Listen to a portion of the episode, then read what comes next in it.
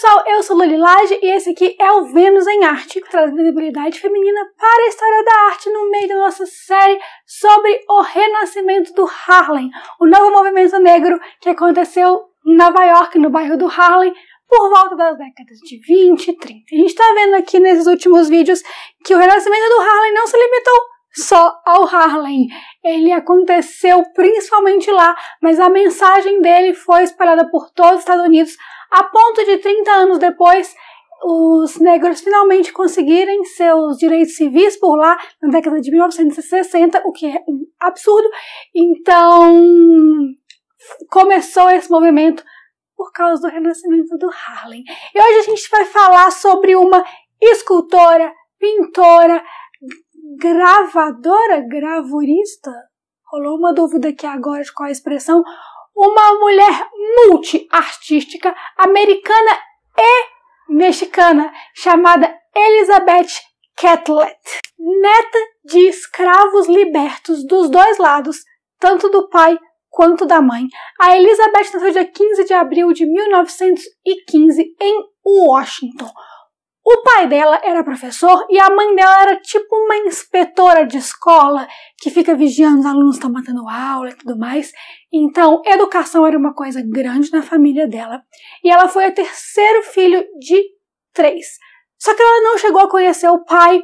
O pai dela morreu antes dela nascer e deixou meio que de herança assim no ar uma escultura de um passarinho, que foi através dessa obra do pai dela que ela começou a se interessar por arte, principalmente por esculpir.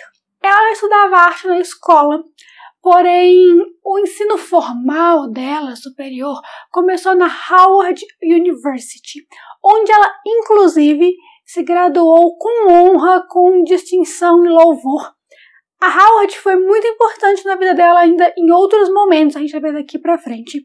Porém, não era a primeira opção da Elizabeth. Ela chegou a ser aprovada no Instituto de Tecnologia Carnegie.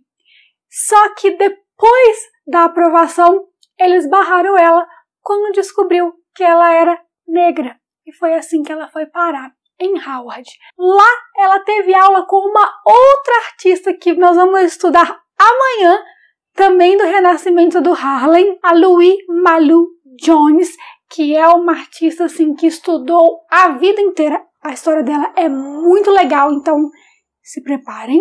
E o objetivo da Elizabeth sempre foi não só produzir arte, mas também ensinar, principalmente porque ela era uma mulher negra nos Estados Unidos no virada do século então, ela não tinha tantas oportunidades ali, então ela resolveu que ela ia ensinar. Ela dava aula em colégio e depois disso foi para a Universidade de Iowa continuar os seus estudos a nível assim de pós-graduação. O sistema de ensino norte-americano é diferente do nosso. As coisas lá não são iguais às nossas. Então a gente tenta ver o que é compatível. Então mais ou menos uma pós-graduação, e lá que ela foi incentivada a retratar em suas obras aquilo que ela conhecia, que eram os traços de mulheres e crianças negras. A gente teve um vídeo só sobre o renascimento do Harlem, contando como foi o movimento, e o principal desse grupo de pessoas era enaltecer os traços físicos e da cultura afro-americana. Então a Elizabeth tem isso muito forte na obra dela. A gente vai ver no finalzinho algumas obras de exemplo. Vocês vão ver que isso está presente em todas. Ela foi a primeira mulher afro-americana a receber um título de mestrado em Iowa. Depois foi dar aula na Universidade de Nova Orleans e passava os verões estudando cerâmica em Chicago. Ela era como eu já disse, adepta a muitas técnicas de produção artística. É até difícil controlar tudo que ela fazia dar de exemplo. A gente ver mais pra frente que ela ainda aprendeu mais coisas. Lá em Chicago, ela conheceu o primeiro marido dela, com quem ela se mudou junto para Nova York para morar no Harlem.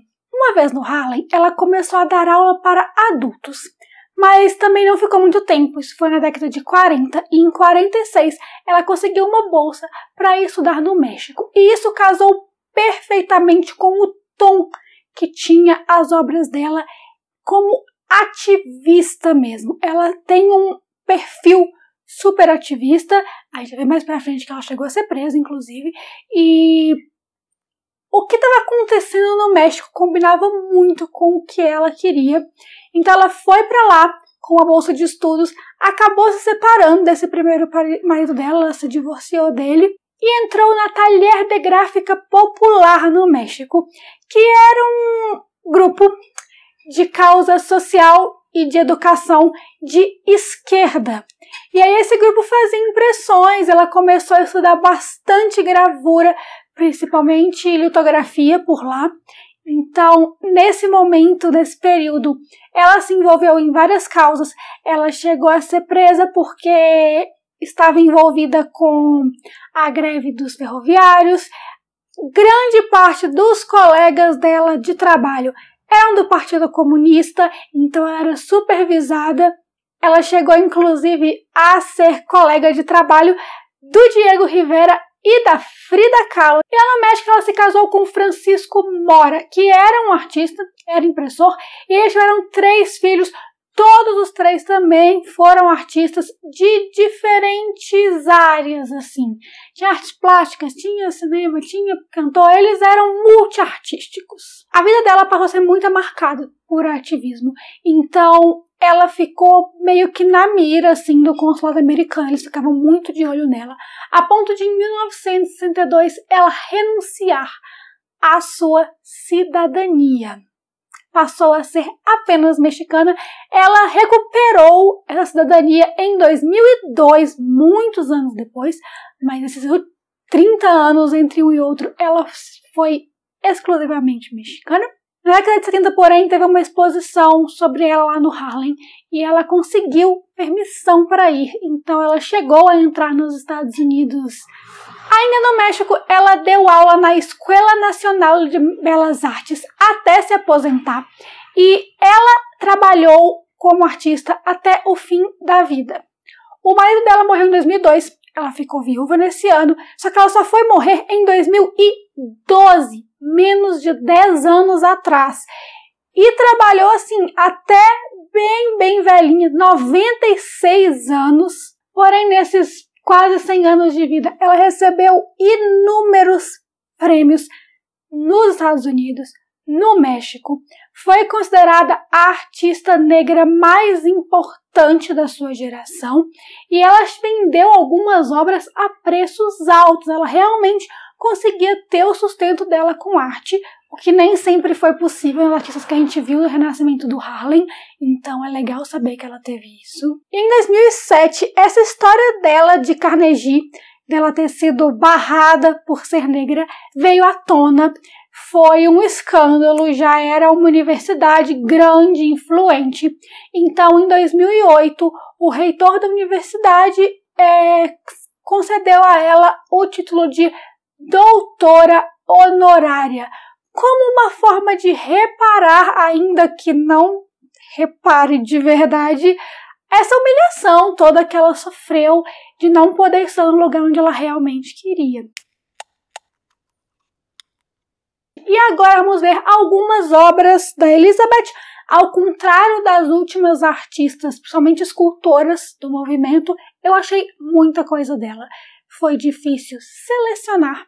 Então, o que eu fiz foi pegar um pouco de várias técnicas diferentes, assim, e ver o que eu acho mais bonito. Começando lá atrás, de 1940, antes dela ir para o México, Mãe e Criança. Na verdade, o título é Mãe e Filho, porém um filho, filho ou filha, não tem, não tem gênero essa criança, mas Vamos reparar que todas as obras dela, a temática é essa, principalmente mulheres negras ou a população negra de modo geral, que era o foco dela desde sempre e continuou sendo, e o quanto ela usa materiais variados. Temos aí uma escultura em madeira. Agora, o que pode ser uma pintura? Eu achei que era uma pintura na referência, porém tá com quê de gravura também. Tá parece, pode ser uma gravura, então eu decidi não colocar os créditos.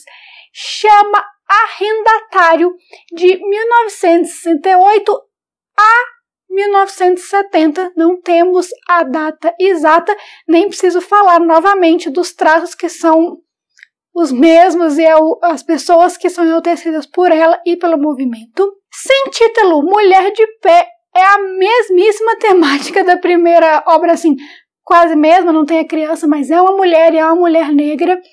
É, essa obra é, um, é de Mogno. E agora nós vamos ver a obra-prima da Elizabeth, que chama Estudantes Aspiram, e isso está nas paredes da Universidade Howard, onde ela estudou. Essa obra ocupa dois andares quase da universidade. É uma obra de mais de 4 metros de altura em bronze. Então, além da escultura em madeira, a gente vai ver daqui a pouco escultura em pedra, ela também fazia escultura em metal. Ela era muito, muito, muito ampla. Agora, um salto temporal bem grande, já em 2001, Cruzados pela Justiça. É, isso é uma impressão em linóleo. A impressão em linóleo, ela é relativamente parecida com a gravura em madeira. A técnica é a mesma do modo de gravar, só que é um material diferente e o aspecto visual acaba também sendo diferente. E por fim, Torso, de 2008. Eu confesso que eu não amo essa obra de paixão, nada contra também. Porém, eu queria muito colocar ela, pois é uma obra em mármore preto, na base de madeira, para a gente ter um exemplo da escultura dela também pedra. Então eu espero que vocês tenham gostado de conhecer a Elizabeth Catlett e se preparem, pois amanhã tem mais Vênus em Arte. Vejo vocês lá e vejo vocês aqui. Até breve. Bye bye.